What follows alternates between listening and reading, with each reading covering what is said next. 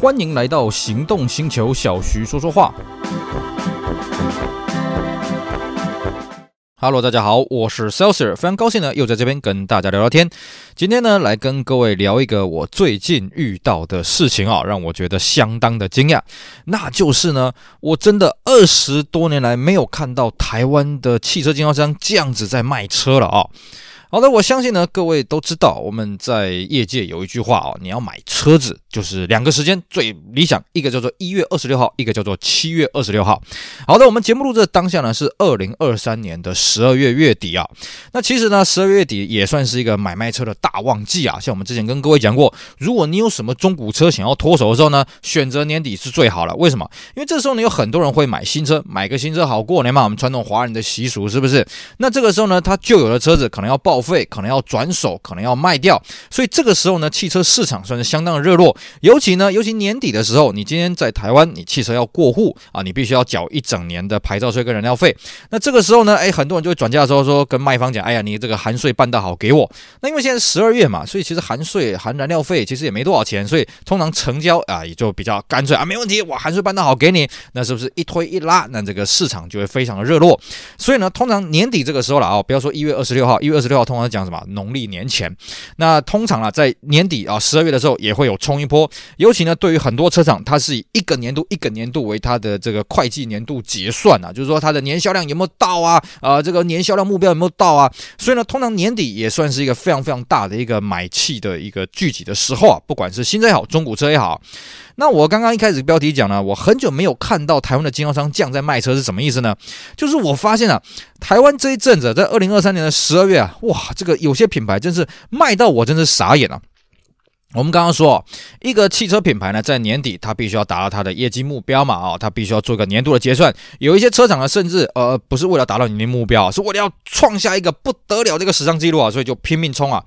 但是呢，现在啊，台湾汽车市场在二零二三年基本上呢，呃，它的汽车的销量啊，算是拉起来了啊。这个全年预估呢，啊、呃，有到了这个四十六万、四十七万，甚至有人喊到四十八万台啊。其实台湾的这个汽车市场来讲啊，史上唯二破五十万台的只有两次，一次好像在一九九三年，一次是在二零零五年。之后呢，就大概就三四十万啊，烂的时候三十万，那好一点大概四十万了。那今年呢，因为景气循环的一些关系啊，所以呃，这个汽车销量不断的在攀升啊。那当然有些车厂呢，是为了要冲下一个历史的一个新高，或者近年的一个新高。那有些车厂呢，呃，是为了要答应这个跟原厂喊的这个数量还没有达到啊，就快马加鞭啊。所以呢，这个走一趟汽车展之间呢，哇，真的是这个花招百出啊，哦，这个降价幅度令人咋舌啊，是不是？令人咋舌啊？那个字应该念折啊。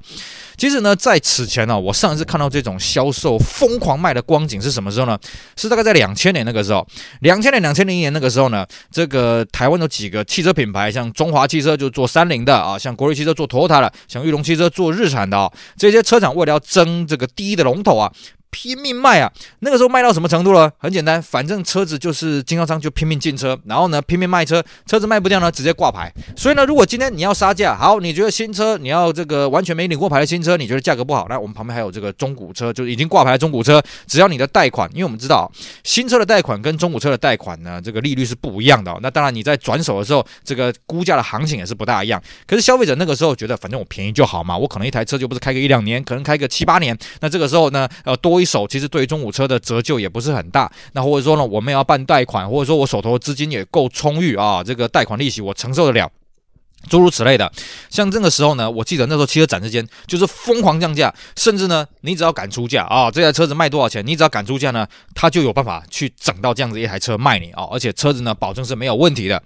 这个光景啊，其实我记得在两千零一年、两千零二年，大概就已经呃，就是两千零一年、两千零二年之后，大概就已经遇不到了。甚至到了二零零五年那个时候，台湾的汽车市场非常的火热，又站上五十万辆的高峰的时候呢，也没有到那么夸张的程度啊。但是今年呢，我真的不知道为什么，今年很多。品牌都冲了，当然了，老神在在的品牌呢也是所爱都有。比方说像什么，像我们这一阵子去看车啊，就是我身边有人要买车嘛，哦，陪他去看车。像这个起亚啊，Kia 这个品牌，老神在在，阿弥陀佛，老僧入定啊，你要就来，不要就拉倒，因为老子我也没什么车好卖你啊，你就是呢付个定金，慢慢等，反正我们配备好，我们的售价合宜啊，这个这个 CP 值高，是不是？像 Lexus 也是一样，老神在在啊，反正你要就是来买了啊，那我们这个业代的奖金也就这么多哎，啊，这不要就拉倒，反正我们。的配额呢也是非常有限的。但是呢，除了这些啊，我们刚刚随便举例这几个品牌以外呢，某些品牌啊，这个是这个非常的积极啊，甚至呢，连以前不大降价的一些品牌呢，诶，也都加入了战场啊，甚至也不乏这些高价的品牌，比方说像什么呢？比方说啊，像在台湾啊，P9 这个品牌，自从协和国际结束代理，改由保嘉联合来代理了之后呢，这个品牌其实基本上买车没什么优惠了哦。如果各位有去走过这个雪铁龙或者是 Pujo 现在的展示中，就会发现哦，他们价格其实一来一直来都是很硬的。这个主要是因为他们代理商的一个结构。一般来说，在台湾这种地方，你身为一个进口商，你要跟原厂喊哦，你一年要多少台，然后你的折扣是多少，你的成数是多少。但基本上，保价联它比较特别，它基本上它手上不会囤什么车子的。换句话说，你不会再看到说，比方说，呃，这个过了到了这个下一个年度啊，那它出清上个年度的特试车、库存车很少，你很少听到。可以像在台湾的 Benz、BMW 常常会说，哎呀，我们旧年式啊，有什么特试车啊，呃，有什么这跨年度的这个库存车啊要。出清啊，保价联合向来比较少听到这种事情啊，所以它的价格相对的比较硬一些啊。反正它的销量就是很稳定嘛，我们每年年销大概就是这个样子啊。结果呢，我们去看保价联合的车子，也发现，哎，它也提供出了相当大的优惠啊，而且这个优惠幅度，呃，基本上是我觉得应该说是保价联合史上最大了啊。我们去看某些车款呢，它还提供了所谓的九年九万公里的免费保养啊，就包括这些耗材什么的，呃，大概我这样算一算，大概除了汽油跟轮胎皮不保固以外，其他东西都是免费的啦啊，其他像什么机油芯啊、皮带啦、舵轮啊，什么这些呃按表操课该更换东西呢，全部都免费，九年九万公里去保养啊。各位啊，如果您是大陆的车友，会觉得免费保养好像没什么啊。雷克萨斯 Lexus 在大陆呢一直标榜就是这个东西嘛，可是这种东西在台湾很少啊，而且顶多就是可能前面三次啊，前面两次大概就这样子啊。Pujo 在台湾竟然喊出了九年九万公里的免费保养啊，哇，这个是非常大的一个优惠的幅度，而且呢，它的这个扩节车种非常的广泛啊，你就算买这个比较便宜的版本呢，也是一样提供给你这个样子啊。那你的售价还比较低嘛，对不对？所以呢，你赚头相对是比较多的哦，这点让我们看了傻眼了。结果我们没想到呢，其他一些品牌呢，哎呀，它的优惠幅度更大。来，奥迪那边呢，奥迪这边相对的也是像我们讲的比较老生入定一些。阿弥陀佛啊，这个车子呢，他们可能觉得他们的配额之下呢，他们不需要跟进这些事情啊，所以奥迪相对它的折扣也没有比以前的过往的时间啊，就同样是年底的折扣来的多一些了啊。反正他们就是老生入定感，给我们这样的一个感觉。可是呢，像福斯啊，Volkswagen 也推出了不得了的折扣啊。我们呢，过往啊，我记得像那个时候呃，Volkswagen 它的主力车型 Tiguan 啊，这个途观啊。大陆话叫做途观，这个车型呢，诶，它过往它的折扣当然也是不少，可是呢也是有限啊。像我记得啊。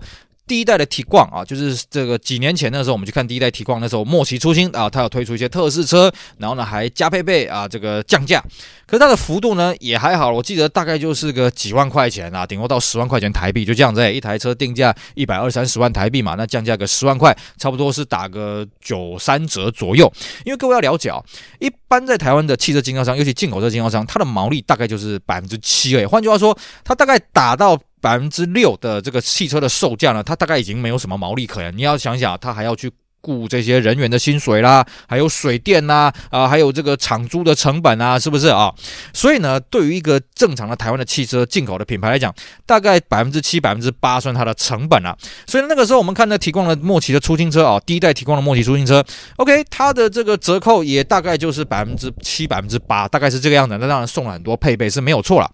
然后呢，第二代提况上市了之后呢，当然折扣就比较少一点。等到第二代 Tiguan 要出清的时候呢，也是一样，就是它的折扣大概也是七百分之七百分之八，然后送你一些配备，大概就是这个样子嘛。没想到呢，现在第三代 Tiguan 准备要改款了，准备要大改款了。哇，这个时候折扣吓死人了！我真的也没有看过 Volkswagen 在台湾哦。你说以前在那种永业的时代，我不敢讲了。在现在这个时候，尤其 Volkswagen 转成原厂直营之后呢，有这种降价幅度了，吓死人了。而且它降价本来是说呢，啊，只到十二月中，后来又延长到十。十二月下旬，现在延长到十二月月底啊，照样是用同样条件继续卖这些车子啊，吓死人！那个我不得不说啊，这个价格呢，已经超乎人类的想象了。我第一次看到 Volkswagen 这个品牌在台湾，除了 Touareg、除了 Phaeton 这种很高单价又很难卖的车子以外，有这么高的折扣，而且就算是 Phaeton、Toureg 这两个车子啊，在后来原厂直营了之后，那个折扣的幅度，呃，原厂直营之后 Phaeton 好像是没卖了，Toureg 那个时候呢，基本上也没什么折扣不折扣了，反正就是死猪价啊，要来要来就来。不买就拉倒，在这种前提之下，竟然台湾现在提供可以有那种不可思议的优惠啊！这优惠的幅度呢，呃，我不避避免影响人家做生意，我就不不明讲了。反正呢，优惠幅度非常非常的夸张了哦，而且更重要的是什么？这个幅度呢还可以继续谈。啊、就是说你这个业代报给你一个价格呢，你要跟他回价什么的，还可以回得了啊。所以呢，你可以发现哇，真的是大家杀红了眼啊。因为根据我侧面的了解啦，某些进口车的品牌呢，呃，它这个可能销量跟原厂预期的这个销量呢，承诺的销量呢有一个落差。所以呢，在后面这几天哦，就是剩下十二月这几天呢，大家比较全力火力全开啊，必须赶快去呃把这个目标把它给达成啊，不然你可能达不到这个目标呢，被原厂罚钱啊。你这样一来一回，你真的是会划不来。呀，甚至呢，像 Volvo 这个品牌也是一样啊。Volvo 这种豪华品牌不像 Lexus 这么老生入定啊。Volvo 这个品牌，哇塞，也是毛起来促销啊。这个只要去看车呢，业代真是照三餐在问候你啊，是不是？我们很少遇到这种情况，因为以前我们也是看过 Volvo 这个品牌啊。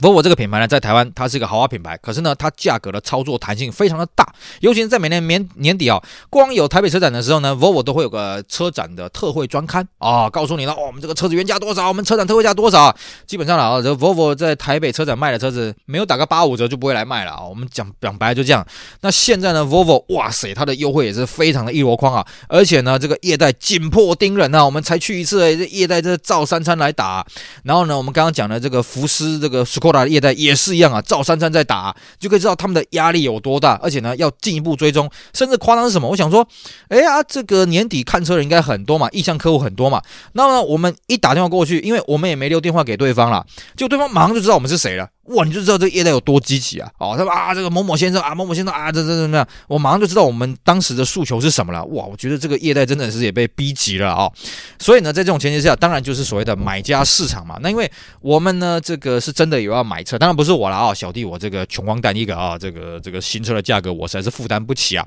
所以呢，在这种前提之下呢，我们当然消费者也就得利了。那在台湾买车，大家都知道嘛，总是要稍微比个价，是不是？所以呢，当我们今天呢去看了某一个进口车的品牌哦，这个也是杀。声震天的一个品牌啊，那我们就当然就觉得说，哎呀，这个业代给我们的感觉也不错啊。那因为我人是在台南嘛，那这个我的车友要买这个车友也是在台南，所以我们在台南这边经销商看了一下车子，那业代的服务态度也很好。那么这个报出来价格呢，也是挺实惠的。那我那时候想说，呃，好啦，因为我这个我车友呢，他本身也应该应该不算是我车友，我朋友呢，他本身也不大懂车了，所以想说呢，好吧，那我就帮他就是做点功课好了，避免他买贵了。因为对我们来讲，我们也知道了。今天呢，在台湾来说。你要比价格，北部的价格理论上会比南部的价格来得低啊，因为北部的经销商他每年跟这个总公司的承购量是比台南经销商来的大，因为北部的市场大嘛，而且我们也知道这个北部人买车呢，呃，比较啰嗦一些了啊，比较毛比较多啊，南部人比较秀紧一些啊，所以我也知道说，OK，北部的买价一定会比南部来的便宜一点点，但是呢，我必须这么想，我们今天也不是一个完全的唯利是图，因为讲白了，你今天去北部买车啊，你是不是啊，这个你可能要舟车劳顿好几次，你要签约，你要对保，然后呢，你要这个上去交车或者把车子拖下来什么的，那未来后期的维修什么的哈，这个也比较麻烦一些了。所以呢，我们就想说，如果说价格没有差很多的话哈，北部的价格稍微便宜一点点，但是我们应该还会选在南部来买啊。所以我们那时候想说呢，我们就做点功课，看一下北部的价格怎么样。没想到呢，北部经销商报给我们价格比南部便宜的超级多，我只能说超级多。各位你要了解哦，我们看的这款车子呢，原厂它在经销商端它报出来的价格已经非常便宜了。所以呢，我们觉得哦，这个车真的是可以买哦，而且业代也非常的积极，服务态度非常好。但是呢，我们在北部这样子随便一问，问出来价格更夸张啊！哦，那我就觉得说，好好吧，那这样子既然价差这么的明显哦，那我们还是跟南部这边，因为我觉得南部应该是做不到这个条件了，那我们跟南部这边还是忍痛的割爱了啊，我们就直接去北部提车好了。结果没想到啊，其实呢，可能算是我自己多事了吧啊，我多虑了，因为我总觉得啦，我们今天跟这个经销商在打交道的时候，既然这个业代给我们的感觉不错，我觉得大家还是好聚好散啊，所以呢，呃，我就去这个经销商哈，跟他稍微讲了一下啊，因为买车人不是我啦，我来扮一下黑脸，反正我也是陪同看车，所以经销商那边的人知道我是谁啊。结果呢，没想到哇，这么一进去呢，真的是这个 又是另外一段新剧情的神展开啊。本来呢也蛮巧的，就是我要去的时候，那个业代正好不在，那我就想说，好吧，那我就走了，我就没我的事嘛。我想想啊，算算算，还是跟这业代打声招呼，所以我就拨通他明面上的电话，他跟我说啊，他马上赶回来。然后噼里啪啦赶回来之后呢，我就也跟他直接跟他讲，我说呢，我在北部呢问到了某个价格啊，那这个价格，我相信你们是做不到了。那大家也就不要去勉强了，因为勉强的事情，感情是不能勉强的啊。相爱容易相处难啊。那以后呢，反正你们的服务态度也不错，以后呢，再有机会再跟你们合作好了。结果没想到呢，哎，这个业代算是蛮聪明的，他就跟我讲啊，那那先生啊，你可不可以跟我讲，你们具体在北部问到的价格是多少？我说这个你们做不到啦，所以我那个时候一开始是报一个模模糊糊的价格给他，他说没关系，呃，他这样子可以承包他的主管，因为他主管一直在追杀他，然后他的主管的主管也一直在追杀他的主管，所以呢，他说你报一个具体的数字给我们，然后呢，我们这样才可以跟我的主管以及我们主管的主管去交代。我说呃，好吧，如果你们这么坚持的话，那我就把数字讲给他了。果然没多久呢，他的主管就过来了啊，就过来一起商议。他说：“这样子好了，如果呢，我们也可以卖这个价格，您是否愿意在台南这边买？”我心里面想：“哇塞，不会吧？哎，这个北部经销商这个价格是非常的夸张嘞，你们真的要跟吗？你们真的有这个本钱玩吗？”那当然了，那个所长也是跟我讲说：“没关系啊，我们这样子抓长补短，这样子看一下呢。”好，我们请示一下我们的协理啊，那你也跟你的这个朋友呢协调一下啊，看他愿不愿意啊，就把这张单留在台南吧。那我今天想，哇塞，这个事情一发不可收拾啊！我必须讲啊，其实我不是一个很喜欢比价的人，因为我一直都强调啊，就算是北部那边报给我价格，我都跟这个业代强强强调说，你要有赚头啊，你不要说自己这个为了我们就豁出去了，啥都不管了啊，你要有赚头。我们今天出门在外，呃，混饭吃啊，毕竟要有一口饭吃啊啊，才能叫做混饭嘛，是不是？你不要为了我们这张单意气用事，不要说跟我有什么交情什么的，跟我意气用事，千万不要啊！那我也跟南部经销商讲，对我们大家萍水相逢，你不用为了我去割血割肉，不用不用不用，我们不是那样。这样的人，而且其实我不是很喜欢比价，只是因为这一次刚好就是南北的落差价格非常的大了，不然我也懒得去跟北部那边打交道啊。结果没想到，既然南部这边说他们愿意跟。哇塞，这个事情一发不可收拾了。然后呢，没多久，北部那边也跟我讲，没关系，他们开会啊，哦，这讲起来就很好笑了。其实，呃，这个这个进口车的品牌啊，在几年前，啊，我们过往呢，这个汽车经销商都会有所谓的朝会跟夕会嘛，对不对？晨会跟夕会嘛。那通常呢，都是经销商的老板或者经销商的所长在那边炮下面的。哎呀，你这个业绩不交出来，哎呀，你这个月订了多少台，交多少台啊，是不是？然后呢，在前几年那个疫情期间缺晶片嘛，那时候夕会呢，这个基本上老板躲得远远的。为什么？都是下面的业代在骂所长，你什么时候给我车啊？你什么时候给我车啊？这没有交车，没有交车奖金的，是不是？然后呢，现在这些这个在强力促销这些进口车的品牌也是一样啊，这个业代都逼着主管说，哎呀，这客人要这个价格，你怎么都不给我啊？这这这这哇！现在经销商厮杀啊！然后呢，这个北部那边经销商又报了一个新的价格出来了哦，又再次降价。那我觉得哦，事情有点一发不可收拾，这样这样比下去哦，真的是比不完。而且呢，我觉得已经到流血流干的程度了哦，所以我觉得我也跟北部那边稍微协调的时候，我说我们就不要再这样比下去了啊。那剩下就是南部的条件，如果真的没有差很多的话，我觉得那最后就交给我朋友他去定夺，我也不去定夺，那我也不偏袒谁。我今天呢，呃，他今天会找我来买车啊，呃，找我一起来看车，那就是信任我的专业。那所以呢，我在我的专业，在我的人脉之下，我。帮他选择一个最好的一个选择，但是最重要的还是他自己的勾选。所以呢，这个事情就最后呢，我就把两边的这个联系方式，然后两边的条件全部都呈上去，让我这个车友他自己去做决定。你到底这一款车子要在台南买还是在台北买啊？两边的风险利弊得失我都分析给他了啊。最后有让他自己去做决定。但是呢，我不得不说。